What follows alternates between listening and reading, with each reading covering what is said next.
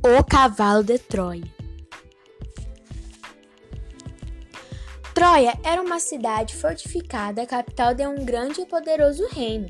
Um dia, Paris, filho do rei de Troia, raptou Helena, a rainha de uma cidade grega chamada Esparta. O raptou deixou vários reis gregos indignados. Eles juntaram seus exércitos e entraram em uma guerra contra Troia. A cidade ficou cercada por vários anos, mas suas altas muralhas impediram que fossem invadidas.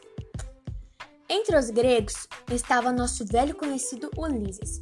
Ele botou uma, uma estratégia que praticamente decidiu a guerra.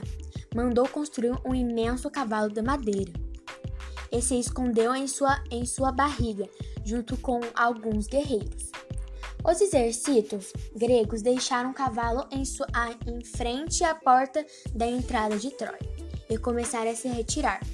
Os troianos acharam que os gregos tinham desistido da guerra e que o cavalo era um presente para eles. Decidiram trazer o bicho para dentro da cidade. Como ele, como ele era muito grande, chegaram a derrubar uma parte para, da muralha para poder entrar. Mal sabiam eles. De noite, quando os troianos estavam dormindo, Ulisses e os guerreiros gregos saíram da barriga do cavalo de madeira.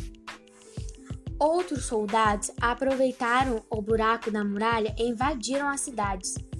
Em pouco tempo, os gregos dominaram a Troia e invadiram o palácio real.